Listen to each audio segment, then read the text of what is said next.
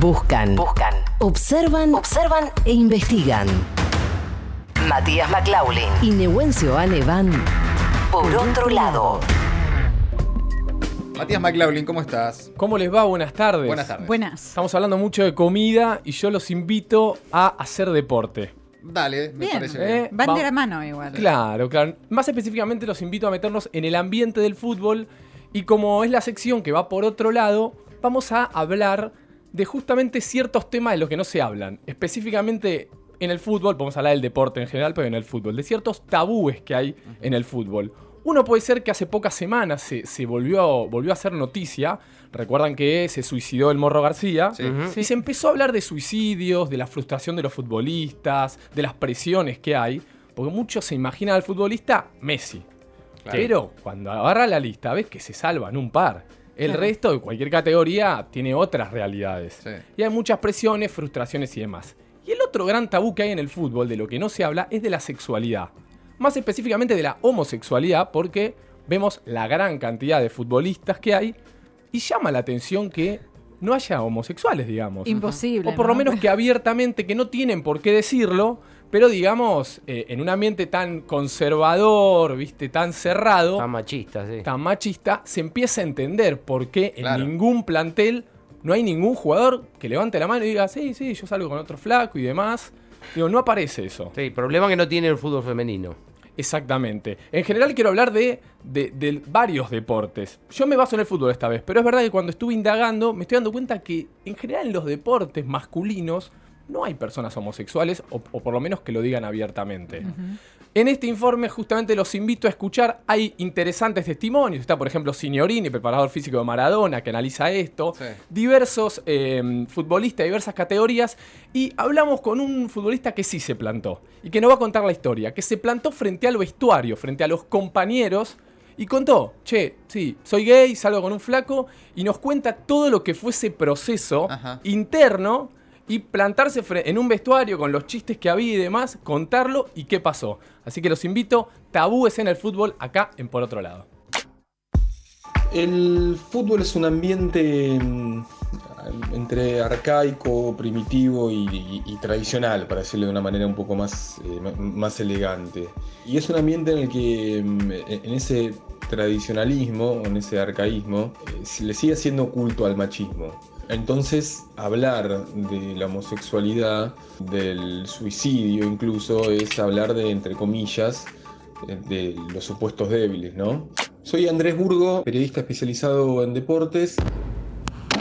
Considero que el fútbol sí es un ambiente machista, pero es algo lógico porque vivimos en una sociedad machista, entonces creo que también sería un error no analizar al fútbol en el contexto de la sociedad en que, en que se desenvuelve. Hola, soy Juan Cruz Comar, jugador de Talleres de Córdoba.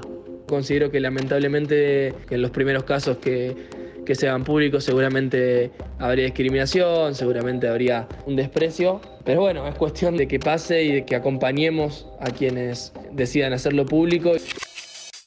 No estaría mal poner, poner énfasis por ahí en aquellos sectores donde se nuclean muchos varones juntos, porque es un espacio donde falta una mirada distinta. Hasta ahora lo que yo vi de formadores, de jugadores de fútbol en edades tempranas, no colaboran con el asunto. Muchas veces al contrario, ¿sí? Técnicos y profes de chicos más chiquitos tienen que estar capacitados en cuestiones de género. No pueden dejar pasar cualquier cosa, no pueden seguir reproduciendo algunos mecanismos. Mi nombre es Manuel Brandón, soy futbolista desde hace varios años, ahora jugando en la C hace unos años en Victoriano Arena. Estábamos por jugar contra Atlético Macachín, en la ciudad de Macachín, y el capitán del equipo, entre chiste y broma que nos estábamos haciendo, eh, me preguntó cuáles eran mi- mis gustos o, o por qué hacía tal cosa, no sé qué. Eh, a lo cual respondí que era gay, que no tenía problemas y que si alguno, alguno le molestaba o lo que sea, que me lo dijera porque no había problema, si- sino que quedara ahí. Y bueno, y quedó ahí por suerte. Mi nombre es Nicolás Fernández, juego al fútbol, fútbol amateur. Soy arquero, actualmente estoy en el Club Universitario de Berizo de La Plata. En el club ahora donde estoy tampoco me conocían y sentí la necesidad porque me hacían un par de preguntas como por ejemplo, ¿tenés novia? Cosas así que por ahí te quedas pagando y no sabes qué responderles, entonces busqué una de las notas que me habían hecho y se las mandé al grupo. Y bueno, la verdad que fue un espectáculo como, como se tomó todo. Creo que sensibilizar y educar a través del respeto hacia la diversidad, hacia la libertad individual, es lo que va a marcar la diferencia y va a permitir seguir avanzando en este proceso civilizatorio para ayudarnos a todos a que mañana la sociedad sea mejor que hoy. Mi nombre es Fernando Signorini, Signorini y desde hace aproximadamente 50 años estoy dedicado a la preparación de futbolistas. Que el fútbol, si si bien está por ahí en una burbuja y tiene una situación diferente y, y se puede llegar a vivir una irrealidad, no deja de pertenecer a una sociedad. Sin ir más lejos vemos que hoy en día la parte más joven de la sociedad, o las pibas y los pibes más chicos, ya vienen con otras costumbres, ya vienen con, otro, con otros manejos, con otra perspectiva de género y, y eso es, es buenísimo. Me han escrito muchas personas, de hecho hasta madres de, de chicos que son gays y que por ahí les cuesta asumirlo o aceptarse. Y eso está bueno, haber llegado a muchos rincones y haber ayudado a, a muchos, porque la verdad que ha servido, creo, y eso era lo que apuntaba. Hay miles de jugadores de fútbol y es imposible que, que todos sean heterosexuales, entonces sin duda que hay un- una, una represión de, de contarlo, también nos afecta y nos interpelan las cosas que pasan en la sociedad. Entonces me parece que si logramos tener una sociedad más inclusiva, también vamos a tener un fútbol más inclusivo. Lógicamente que una vez que uno se expresa es mucho más tranquilo y sentís como una carga menos, una carga menos. Gran trabajo, interesantísimo informe, chicos. Los felicito. Es un gran tema para, para pensar. eh, ahí entre tantos testimonios que había, Sí. ¿no? El de profe Signorini hace 50 años, ¿no? Sí. Es una realidad que, que él está viendo hace mucho tiempo. Pero también había algo ahí de lo contemporáneo, ¿no? De, los, de las nuevas generaciones. Que hay, hay algo como que esto, este, al margen de que es una característica particular de este deporte y demás, que tal vez el tiempo solo nomás ayude a cambiarlo, ¿no?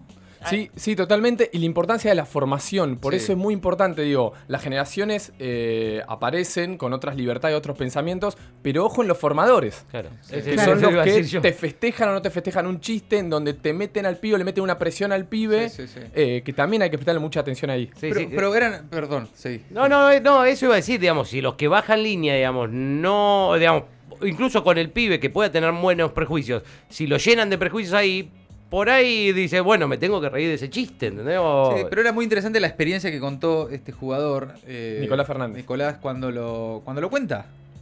La Sí. reacción, la reacción fue... Y la mochila que se saca. Sí. Claro, claro, Y totalmente. no solo plantarse en un vestuario, en dos vestuarios, él lo cuenta, ¿viste? Claro. Se planta y poder decirlo. Qué fuerte eso, ¿no? Vas cambiando de equipo y tenés que ir contándolo en cada Porque aparte equipo, es, es muy normal esto, ¿viste? Ey, salimos a la noche, y vos quién salís, yo, yo- ¿viste? Claro. Y los no- chistes sobre las chicas, Total, y y, quién es tu novia, quién te vas a levantar, Claro. lo que fuera. Tener de- que reprimirse todo eso es muy fuerte. Durísimo. Y además en el fútbol, especialmente y en las tribunas, el, el- el insulto puto Sí. sí.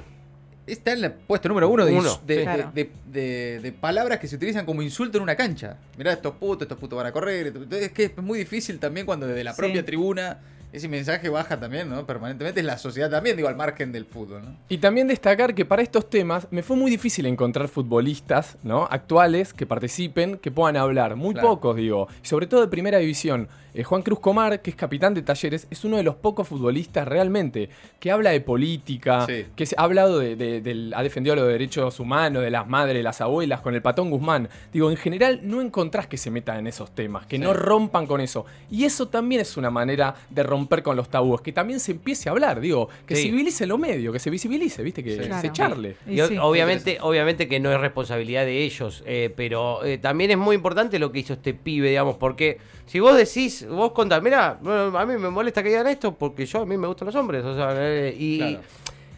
Ya le re- porque no deja de ser, digamos, porque hay, hay como una, una cuestión de me- mental, digamos, que, que es, para ellos es un chiste, digamos, en un punto, digamos, a pesar de que es machista y es nocivo y que, Sí. y que es discriminador. Entonces, si vos ya estás compartiendo con alguien, eh, eh, ya que te cambia el panorama, ya Sí. te... eh, eh, uh, no, ¿viste? Como- No estás solo, no estás solo, se puede compartir, Claro. te sentís acompañado. Y lo importante, lo último, y con esto cierro, es esto que decía Nicolás. Me escribió mucha gente, muchas madres, que los hijos, gracias a esos testimonios, también se pudieron soltar. Ayuda a romper esos tabúes, ayuda a hablar el tema y expresarse. Sí, solamente pensando en, en- en cómo es importante en las escuelas, por ejemplo, el- la cuestión de ESI, la implementación para Sí. romper con esos tabúes e informar desde otro lugar que no sea el lugar prejuicioso, me imagino, que pasa también, recuerdo entrevistas a entrenadores de fútbol que he hecho a lo largo de mi carrera, que muchas veces insisten en eso, la educación que se le brinda a los pibes cuando salen, digamos, del circuito clásico de la escuela para empezar a entrenar muchas horas a la semana y donde ahí también hay que poner énfasis ¿no? en los contenidos y la formación que se les, les- la, la capacitación digamos en esos otros asuntos así que ahí me parece que hay algo para jugar también Muy interesante, todo esto lo van a escuchar nuevamente y lo pueden compartir en Spotify, en Instagram, en arroba maldita suerte FM. Por otro lado, el informe de Matías McLaughlin y Nehuencio Gane, hoy con tabúes en el fútbol. Maldita suerte. De 15 a 17. En el Destape Radio.